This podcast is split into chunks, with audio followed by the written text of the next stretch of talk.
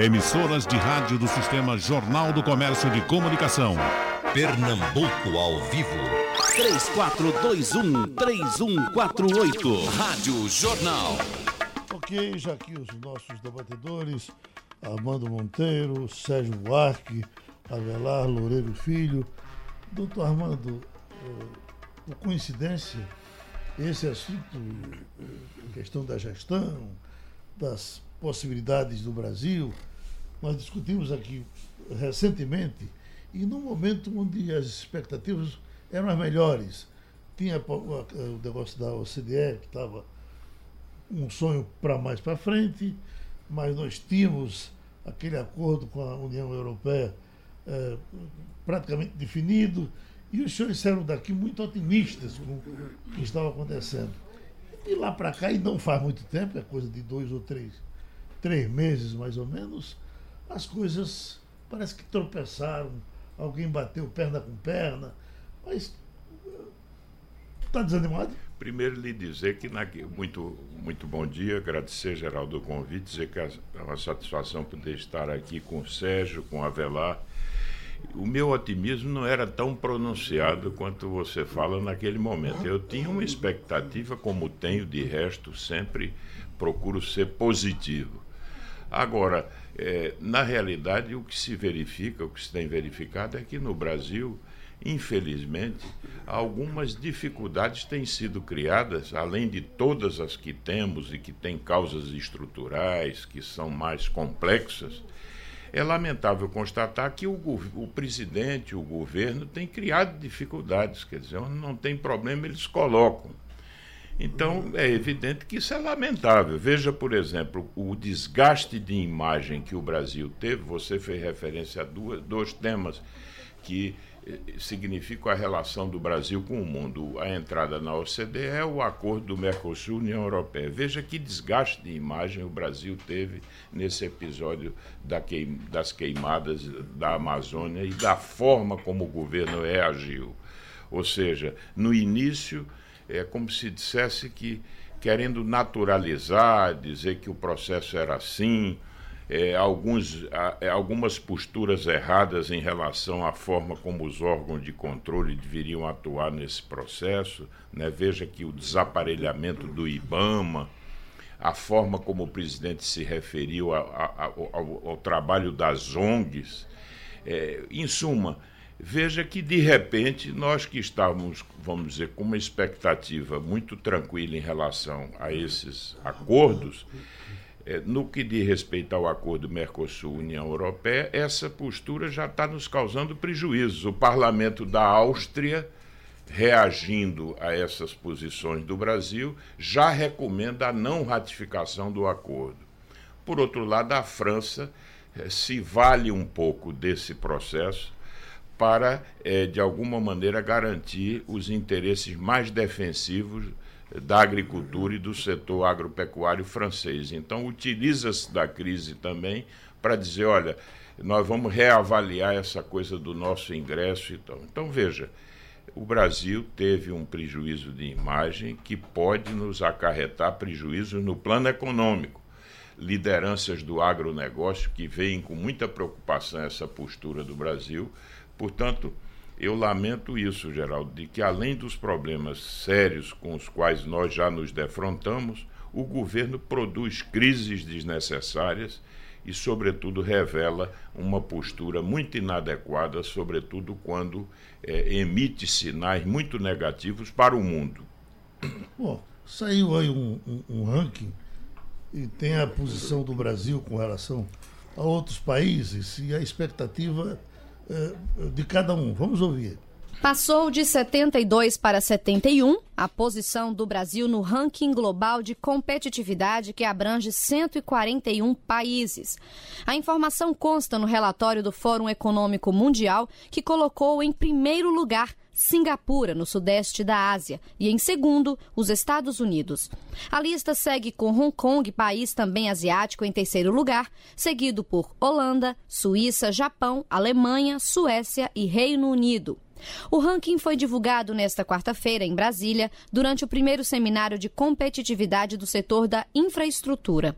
O relatório mostra que o Brasil subiu uma posição porque está em lento processo de recuperação da competitividade. O documento relata que os indicadores vinham trazendo queda livre e agora se recupera. A meta da Secretaria Especial de Produtividade e Competitividade do Ministério da Economia é que o Brasil suba 21 posições e ocupe o posto 50 até 2022. Na América Latina, o Chile é quem lidera a lista regional, ocupando a posição 33 do ranking. Depois vem o México na 46 e Uruguai em 54. Mesmo em posições melhores que o Brasil, tiveram queda na lista. Apenas Colômbia e Brasil subiram de posição. O índice do Fórum Econômico Mundial é composto por mais de 110 variáveis, incluindo pesquisa de opinião executiva e indicadores de cada setor analisado. Doutor Sérgio Buarque, esses, esses rankings servem para alguma coisa? Serve, serve para você avaliar a posição relativa do país. Né? Uhum. Né? E ele, ele, além de ser um dado mais abstrato, mais geral, ele, ele está sendo comprovado pelo fato do Brasil não, não sair das suas, suas dificuldades, a economia não, não, cresce. Quer dizer, ele é um, um, dado que demonstra uma situação que está sendo comprovada pelos fatos. Então, uhum. ele é muito importante. O que é importante, então, nesse caso? A gente considerar principalmente que nós estamos na América Latina atrás de países pequenos, sem muito peso econômico. Chile, Costa Rica, eh, Uruguai, México. México é um país grande, mas imagine Costa Rica. Costa Rica está, se não me engano, de, a, a mais, melhor do que do, do quinquagésimo. Mais de 20 pontos percentuais na frente do Brasil. Mais de 20 pontos na frente do Brasil. Então, é, é uma situação muito complicada. O Chile é posição de 30 e pouco. Pois é, é. o Chile está muito à frente. 40 pontos e tem um detalhe frente. adicional, que o Brasil tem, nessas variáveis que o, a, a, o Fórum Mundial utiliza para o ranking de competitividade, tem uma que o Brasil dispara, que é o tamanho do mercado. Se tirar essa variável, o Brasil cai mais ainda. Imagine que a Singapura está em primeiro lugar com um mercado modesto, comparativamente em termos de tamanho da população e renda da população. Costa Rica e Chile, com a população muito menor, tem uma renda per capita maior. Mesmo assim, em termos de tamanho do mercado, é muito pequeno. Então, é, na verdade, o Brasil rigorosamente estaria muito pior se não fosse o tamanho do seu mercado, que uhum. faz com que haja um atrativo para investimentos, etc. E, tal. e aí eu queria falar de outra, outra variável também importante, que é a produtividade média das atividades produtivas, que o Brasil também está muito mal. O dado interessante é que em 1980, Coreia do Sul e Brasil tinham o mesmo nível de produtividade. Produtividade das atividades econômicas, na média, considerando indústria, comércio, serviço e agropecuária. Em 1980, estava no mesmo nível. Hoje a Coreia do Sul é três vezes mais a produtividade média do país do que do que o Brasil. Três vezes. Os Estados Unidos é quatro vezes a produtividade. E mais, dentro desse, desse, dessa produtividade baixa, tem um segmento, que é o agronegócio, que tem a maior está entre os maiores, mais produtivos do mundo. Se você tirar a agropecuária, o Brasil cai mais ainda. E mais, a produtividade do Brasil está praticamente estabilizada, cresce 0,1% ao ano, uma coisa dessa, entendeu? Então a gente está mal no que se refere ao sistema econômico como um todo, que é esse ranking da competitividade, que usa várias variáveis, entre as quais nível educacional, a capacidade de inovação, tamanho do mercado. E nós estamos muito ruim também na produtividade das atividades produtivas. No fundo, dizer o seguinte: se o país não aumenta a produtividade, ele não sai do canto. Porque você. Que é que a, qual é a importância do aumento da produtividade?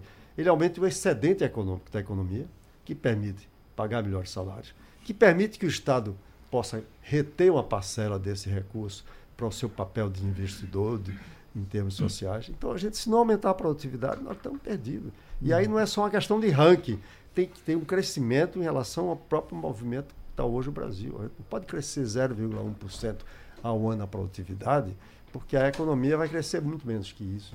Então, isso é um dado dramático. Doutor Avelar, o senhor que é o homem da infraestrutura, e nessa área foi prometido muita coisa, né? até porque se fala de um ministro competente, que temos aí e as maiores promessas foram nessa área. Essas entregas eh, estão sendo feitas? Bom dia, Geraldo. Bom dia, ouvinte. Bom dia, Armando e Sérgio. Na realidade, o que a gente está vivendo hoje é um momento de transformação. E um momento de transformação não se vai dar nem em seis meses, nem em um ano, nem no governo Bolsonaro somente.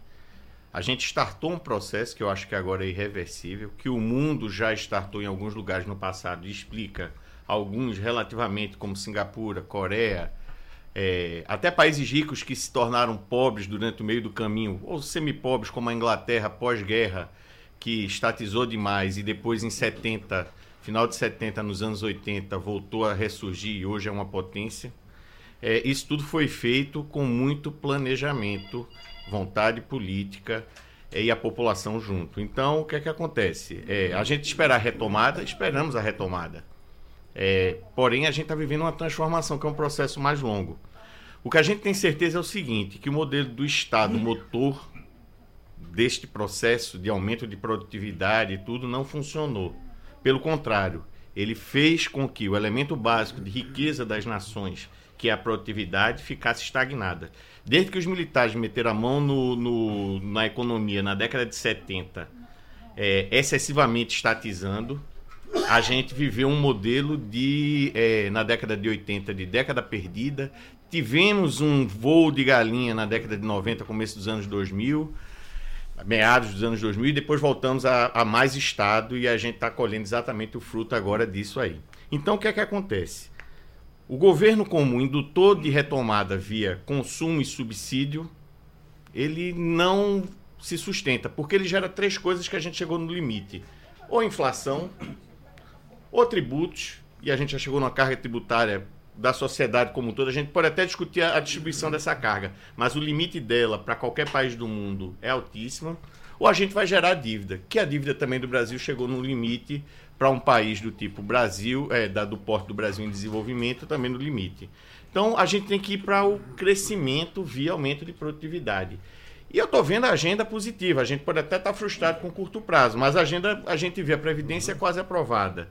O teto de gastos lá, lá atrás, com suas regras dizendo o seguinte: se o governo topar aqui, no próximo ano já tem gatilhos que são disparados, não tem aumento, não tem isso, não tem aquilo, e que você torna o Estado ali limitado. Limitou-se o tamanho do Estado. Obviamente que a gente sabe que esse Estado tem que ser mais eficiente, tem que ter produtividade também dentro do Estado. A lei de liberdade econômica, para a gente que é do setor produtivo, a gente começa a ver na prática amarras que nos prendiam na produtividade serem é, quebradas.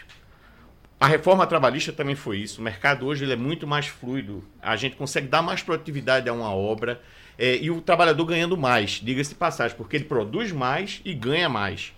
Há seis anos atrás, um funcionário da gente produzia uma. 20 funcionários da gente produziam uma unidade, um imóvel de 42 metros.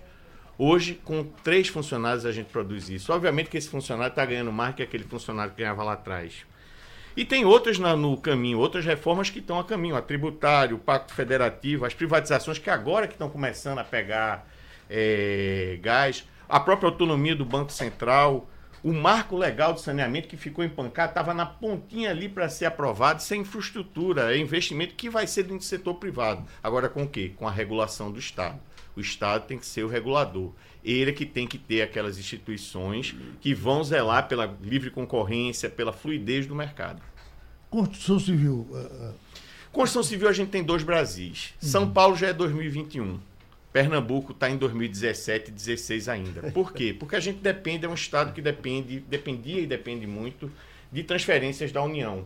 Então o nosso motor ainda não está ligado. Em São Paulo, como o motor é privado, a construção civil lá está batendo recordes da imobiliária. Aqui a gente começa a vislumbrar qual será o nosso mercado. Uhum. Gostou? Gostei, concordo. Tá eu queria, eu, queria, eu queria acrescentar mais uma coisa. É, os fundamentos econômicos, os fundamentos da economia brasileira hoje estão muito bons. A gente está com uma taxa, uma taxa de inflação que vai, o acumulado desses nove meses é 2,75, se não me engano. É a taxa de inflação mais baixa da história. A gente está com uma taxa de juros Selic. Aliás, nós tivemos deflação em setembro. O que é ruim. Uhum. Demonstra que a economia está parada. mas mostra que não tem uma pressão de aumento de preços. E quando não tem a pressão de aumento de preços, quem termina ganhando é a população mais pobre, porque é aquela que está né, tendo que correr atrás com, com a receita sendo comida pela inflação. Nós temos a taxa de juros, de juros Selic mais baixa da, da, da, da história que, que ela foi medida, que em termos reais dá 2,7% ao ano. Quer dizer, eu até me pergunto como é que alguém tem disposição ainda de comprar títulos da dívida pública. E está comprando até por uma taxa um pouco menor. Não tem opção. É, um pouco, porque é, poderia ter opção de consumo.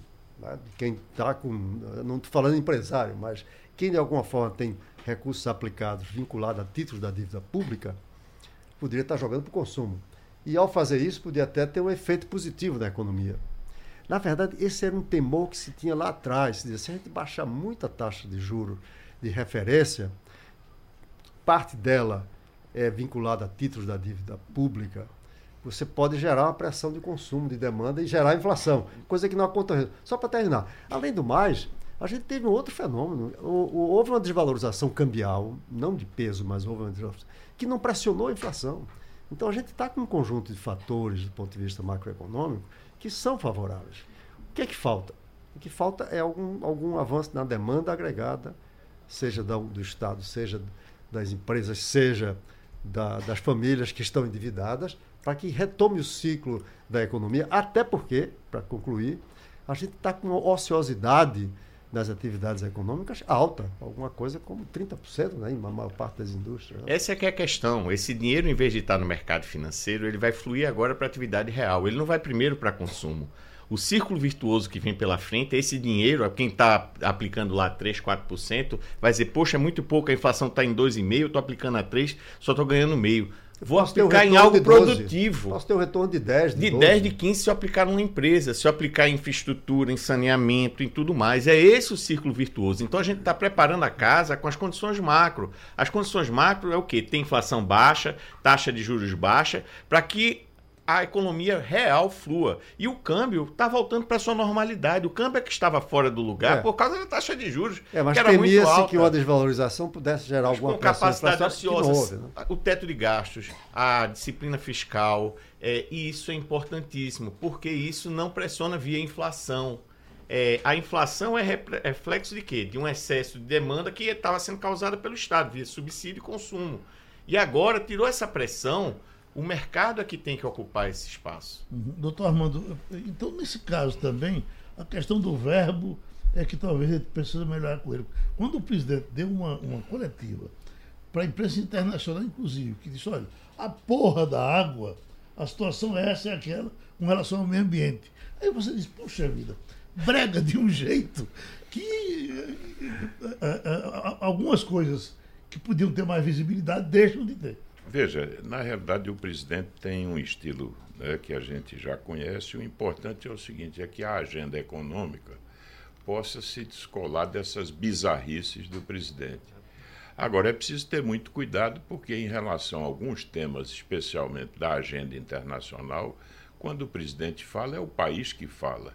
Então, é, um pouco de contenção e de, e de moderação nessas falas do presidente. Fora daí é ver se a agenda econômica avança. E eu acho que o sentido de direção que está sendo dado está correto. A meu ver, o que está faltando é foco. E há um, algo que me preocupa muito. Eu acho esse super Ministério da Economia disfuncional. É uma imensa estrutura que foi criada, uma superestrutura eu vejo, às vezes, a agenda do ministro Paulo Guedes, ele despacha com 16 secretários de manhã.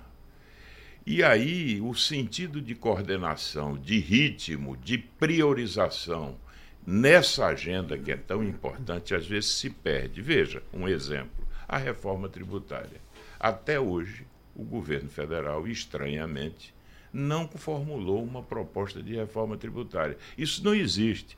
Quem comanda a discussão de reforma tributária é o executivo, por razões óbvias, porque ele dispõe das informações, dos modelos, da Receita Federal, porque ele é grande interessado na medida em que a União é o ente da federação que tem mais força. Então eu estou vendo com preocupação uma dificuldade de priorizar algumas questões. E o ministro, por outro lado, ele fala muito. É evidente que em algum momento o ministro precisa ir para o debate público, mas parece que o ministro Paulo Guedes tem um gosto pela polêmica. Ele anuncia medidas antes de formatá-las.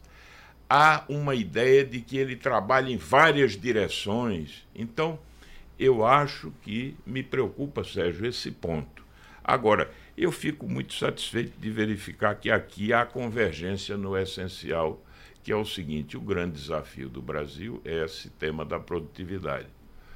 Porque nós perdemos, estamos perdendo o chamado o, a ajuda da demografia.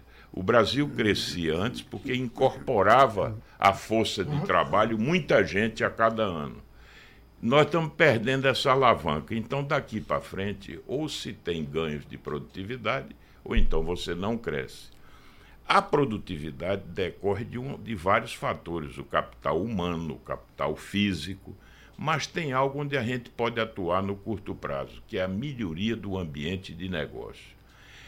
Eu discuto pouco a macroeconomia, porque eu acho que já há uma convergência muito grande em relação a como alinhar a política monetária, política fiscal, etc. Felizmente, até os governos ditos de esquerda já não discutem as linhas, vamos dizer, do, do que a racionalidade impõe.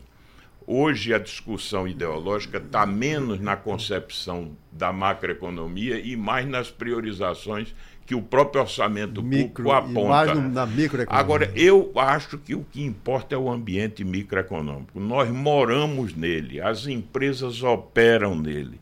Aliás, Sérgio, um, um economista português disse uma coisa que eu achei muito interessante. Ele disse: olha, só existe a microeconomia e a má economia.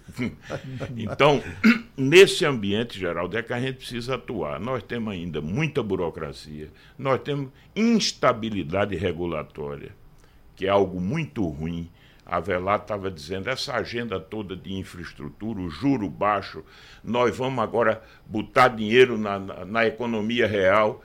Mas, por exemplo, nós temos possibilidade de deslanchar. O Brasil é hoje o país que oferece a perspectiva de um maior programa de privatização do mundo. Agora, falta o quê? Faltam marcos regulatórios para você, para o dinheiro, a poupança externa vir para o Brasil.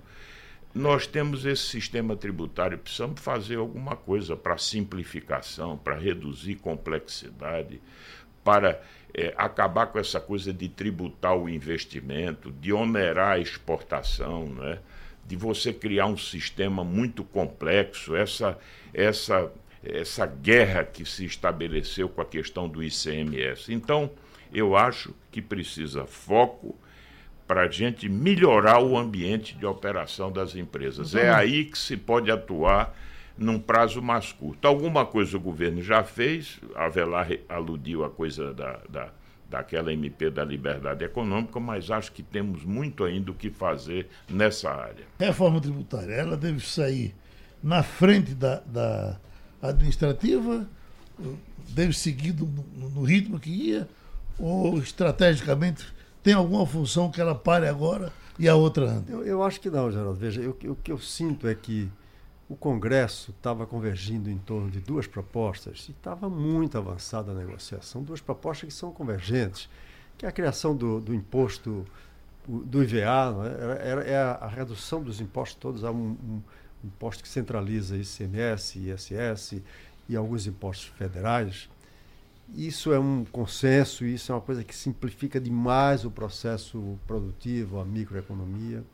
Isso estava avançando eu, eu entendo que o que se tratava naquele momento era o governo federal, a União, entrar com os elementos que dizem respeito de fato à questão federativa, a federa federal, para a construção de um consenso. O Congresso estava pedindo isso. O Congresso estava pedindo isso, aliás, o Congresso estava incorporando nas suas propostas algumas coisas que dizem respeito a, a tributos e taxas federais também. E o governo recuar, fica a situação como se estivesse tirando o tapete de, de um processo que já estava em curso, que já estava avançando muito bem, entendeu? E essa reforma administrativa, principalmente quando vai mexer com o servidor público, isso vai dar uma pressão política, vai ser um, Eu acho que é fundamental. Estava vendo os dados ontem em relação ao número de servidores e principalmente o salário médio dos servidores nesse período 2003 2019 foi uma farra dos Barnabés, uhum. Que cresceu no número de servidores e principalmente do salário médio dos servidores. É, foi uma farra esse negócio. A impressão que, que me deu, doutor Sérgio, foi que o governo disse: vamos botar essa outra que a, a polêmica vai ser maior. É, o pessoal gosta de polêmica. Talvez seja isso. vamos, vamos para o conflito. O que, que, é bom mesmo é o conflito. Porque, claro, a reforma tributária tem, a gente estava conversando agora, tem umas sutilezas que vão gerar muito, vão necessitar de muita negociação, porque gera um processo distributivo entre setores da economia, entre estados, entre entes federativos, mas são sutilezas que podem ser resolvidas, porque no essencial a controvérsia já é bem menor. É? Mas essa paralisia, ou pelo menos esse recuo do governo federal, meu ver, muito contraproducente. A gente estava um pouco conversando que, embora essa reforma possa nem concluir esse ano, a reforma tributária, a ponto de já ser implementada no próximo ano, por a questão da anualização, a direção dela, na medida que fosse se configurando claramente qual era, seria uma sinalização para os investidores, para os empresários, para começar a tomar a decisão de tirar, tirar o projeto da carteira. Opa, assim por aí eu vou. Mostra que tem uma direção de uma simplificação forte do processo tributário, entendeu? Então, essa é uma coisa que eu acho que foi uma perda grande, pelo menos pela medida última que foi tomada. É, Doutor Avelar? No mundo produtivo, a gente está muito preocupado exatamente com o que vem. É, não preocupado é, com o resultado em si, mas a forma como está sendo feito o processo todo. Realmente, eu diria que o novo pacto nacional vai ser o que vier da reforma tributária. Por que, que vai, vai haver uma redistribuição de renda a partir da reforma tributária, com certeza significativo, tanto regional quanto entre classes sociais. Porque é consenso de que a tributação pelo consumo, que é a base hoje, ela é bastante regressiva. É... Tem a questão da, da, do, do, da guerra fiscal, que entre os estados é uma das formas de você diminuir desigualdades regionais, é você dar incentivos para atrair empresas. Isso, de certa forma, perde um pouco a sua força, perde um pouco, não perde totalmente a sua força. E os estados começam a ser recompensados, é, compensados por isso. Por outro lado, quando a tributação é no destino, que também é outro elemento que está sendo discutido, a gente que consome, que a gente, o Nordeste é consumidor, ele passa a reter aqui esses tributos e quem produz lá, que é São Paulo, os estados do Sudeste e Sul, eles passam a ter menos receita. Então tem todo esse conflito, que eu acho que vai gerar um novo Brasil. Graças a Deus, a bancada do Norte e do Nordeste ela tem um peso suficiente para que é, puxe a sardinha um pouco para o lado da gente, que realmente passe essa questão da, da, da tributação no destino. Imposto sobre a renda é renda, quando eu falo, é juros, distribuição de lucro, salário, seja lá o que for, obviamente que vai ter uma gradação, quem ganha menos vai pagar menos, quem ganha mais vai pagar mais, mas haver tributação na renda é um consenso mundial. O Brasil talvez seja um dos poucos países no mundo que ainda não se tributa a distribuição de lucros e coisa do tipo. Mas até como Sérgio falou aqui, enquanto não se define a regra do jogo, há uma certa paralisia. Isso vai contra a retomada do crescimento, porque no nosso caso, por exemplo, incorporação, qual vai ser a regra tributária no próximo ano? Hoje é 7% sobre o faturamento bruto. Se for pelo IVA e o IVA for 30%, você sai de 7 para 30. Como é que eu lanço um empreendimento hoje que eu vou vender a partir do próximo ano, se eu não sei qual é o tributo que vai ser cobrado no próximo ano? E quantas pessoas não estão deixando de fazer investimento por causa disso? Eu, me, eu vamos dizer assim, de certa forma aposto numa racionalidade que vai ter um modelo de transição. Olha, se você já lançou o empreendimento, está em curso, a tributação vai pelo modelo antigo. E se você lançou a partir daqui, Aí é uma nova tributação. Como está tendo na Previdência? Doutor Armando? Olha, eu acho, Geraldo, que, mais uma vez, o governo é que tem que organizar a agenda econômica. É assim, é sempre assim. O governo define prioridades, faz a indicação das prioridades. O que me preocupa é que o governo lança ao ar uma série de questões e de temas, e ao final dada a sensibilidade de alguns, você termina no debate público criando uma situação em que você perde o foco. Eu acho que no tema da reforma tributária, se o processo realmente não avançar, a gente pode debitar a falta de coordenação do governo, do governo federal. É, na realidade, veja o tema da CPMF. O governo colocou esse tema da CPMF na frente da discussão. Tumultuando. Tumultuou a discussão. O, o Marcos Sintra tem o Marx Sintra tem essa questão como uma questão religiosa, ou seja, ele é alguém monotemático. Eu conheço o Marco há muitos anos, ele fixou-se nessa ideia. E aí, ele, como secretário da Receita Federal, o, o todo, todo a, o desenho da reforma tributária do governo ficou, ficou mal colocado na medida em que a coisa da CPMF foi para frente. Veja, o que é que são os projetos que estão tramitando a PEC 45 na Câmara e a PEC 110 no Senado?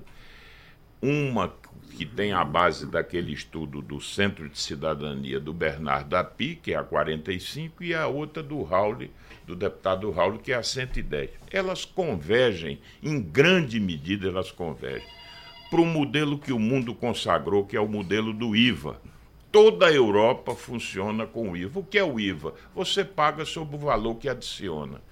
Tudo que eu compro na minha atividade gera crédito. E quando eu vendo, eu me debito. Eu só pago sobre o valor que eu adiciono.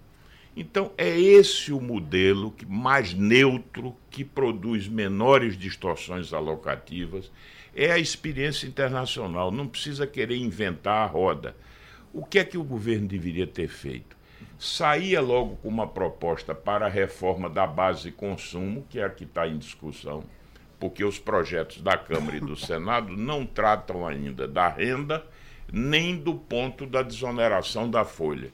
Você avançava já numa parte importante da simplificação, que era arrumar esses tributos da base consumo e vinha depois com outras questões que podem ser até infraconstitucionais no caso do imposto de renda, por exemplo. Uhum. Então, a meu ver, Geraldo, o governo encaminhou mal o processo. E agora o ano está acabando, o próximo ano é um ano de eleição. Se não houver um acordo entre Câmara e Senado, urgente também, para que essas propostas você convirja e o governo é, tenha a compreensão de que pode aderir a ela em grande medida, a gente pode ainda fazer algo. Do contrário, infelizmente, esse processo vai ficar comprometido. Sobre a reforma administrativa, eu acho que o Brasil, muita gente diz, vamos, é, a carga tem o tamanho da, da despesa pública. A despesa pública no Brasil hoje está traduzida nos gastos de pessoal e previdenciários, que são chamados gastos obrigatórios, que cresceram de forma explosiva e que nos colocaram em grande medida nessa situação. A reforma da Previdência está bem encaminhada, mas ela só não resolve o problema. É preciso atacar o tema da folha de pagamento do setor público, os funcionários, é, toda essa massa do funcionalismo. E aí há estudos isentos, como o do Banco Mundial, que apontam que o Brasil está fora do mundo nessa questão não tanto pelo número de funcionários em, algumas, em alguns níveis, mas pelas distorções salariais imensas distorções que se colocam de forma a produzir injustiças dentro das próprias folhas, né, Sérgio? Você tem carreiras jurídicas que se protegeram imensamente e que têm privilégios. Você tem, por outro lado, paradoxos, professores mal remunerados, alguns segmentos do funcionalismo mal remunerados e uma elite, por assim dizer, que para, para, a, a, para essa elite não há crise. Eles conseguem aumentos reais nesse quadro depressivo que a economia brasileira viveu. Ou seja, você desemprega no setor privado, onde tem todo o custo do ajuste, esse custo duro do ajuste, para manter privilégios no setor público. Até quando nós vamos conseguir sustentar isso? Por isso a reforma administrativa se impõe. Discutir os salários iniciais do setor público. A progressão de carreira. Em 10 anos você chega ao topo da carreira.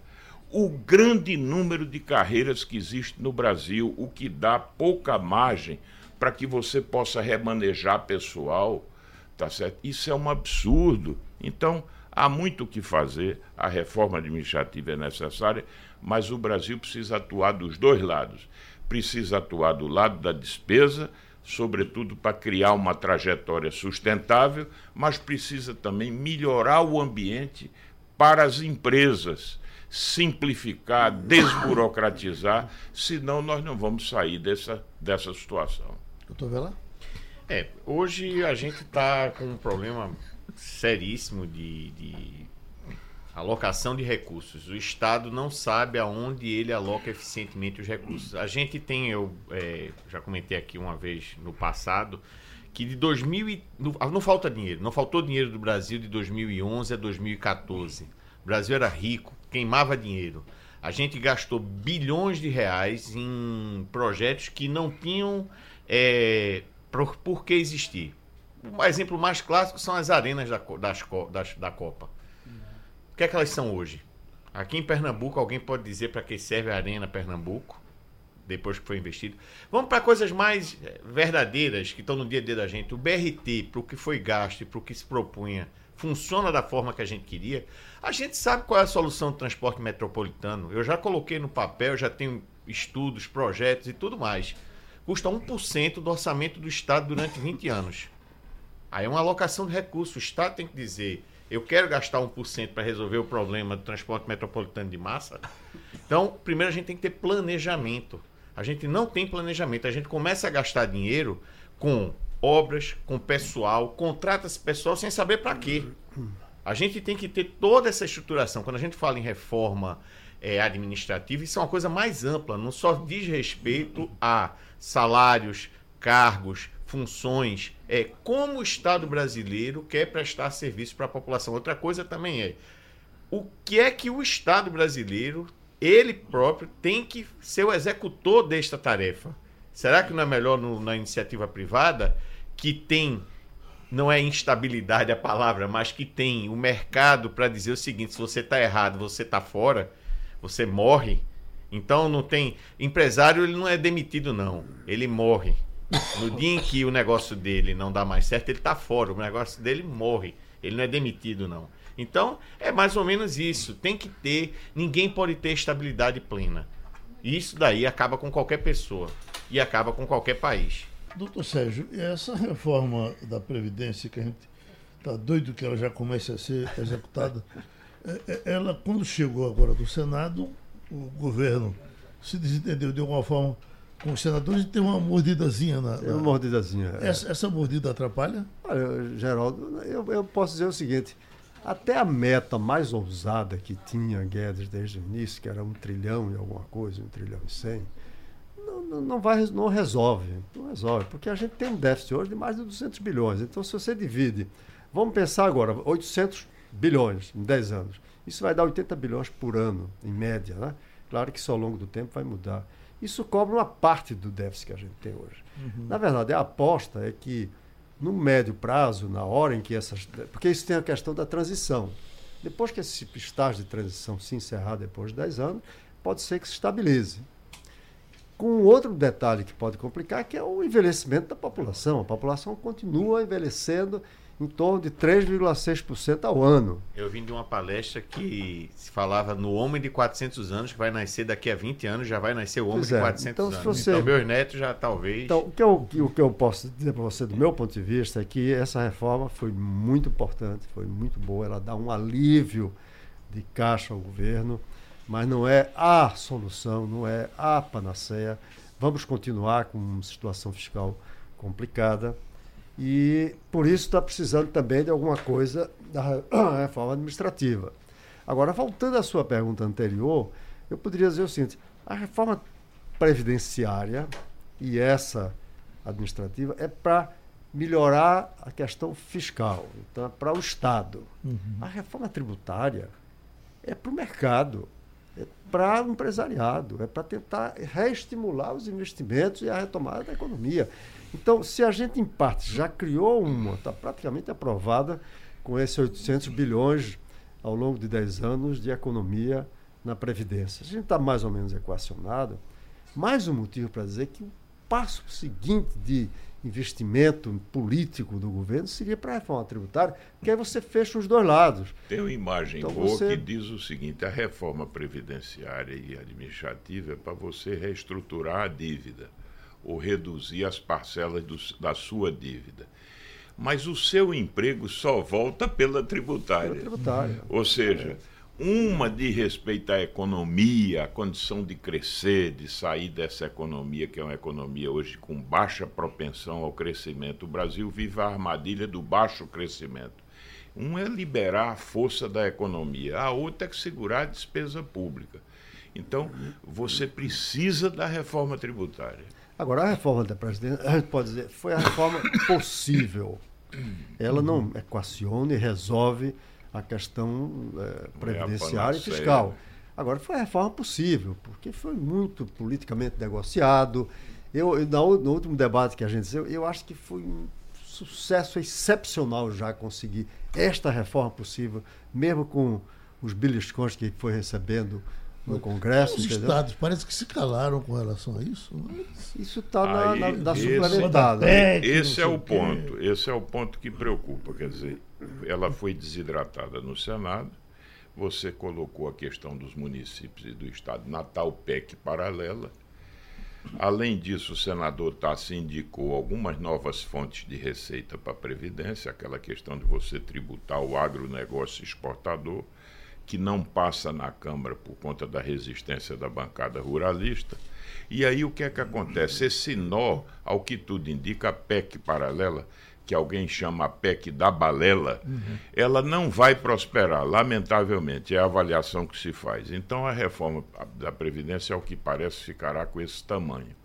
Mas tem uma coisa positiva, é que alguns estados já se deram conta que, independentemente da PEC, eles, os estados, têm que gerar iniciativas nessa área. O estado do Rio Grande do Sul já Goiás já está anunciando, Goiás, o Rio é. Grande do Sul já está anunciando. Eu espero que esse movimento, vamos dizer, possa emular de modo a que alguns governadores que ficam jogando para a torcida, que não têm compromisso com o futuro, tá certo? O caso, por exemplo, eu vou dizer aqui, Pernambuco, Pernambuco, se não fizer uma reforma, nós estamos hoje, nós vamos aportar de recursos do Tesouro 3 bilhões de reais para cobrir o déficit da Previdência em Pernambuco, num estado que investe 800 milhões apenas. Então, cada se esse processo não for resolvido ou encaminhado, eh, nós teremos uma dificuldade imensa. Se essa proposta aí, que inclui estados e municípios, viesse a ser aprovada, Pernambuco ganha logo um espaço fiscal novo de um bilhão de reais por ano. Então, veja a importância que isso teria do ponto de vista do nosso ajuste. Agora, eu acho que nós temos aí um caminho para percorrer, mas é como disse Sérgio, hoje, com a questão da mudança demográfica e tudo, nós vamos ter seguramente novas reformas adiante. Agora, sobre a reforma administrativa, um dado me impressionou, que abre a perspectiva de um ajuste a médio prazo. 40% do funcionalismo vai, vai se aposentar até 2030.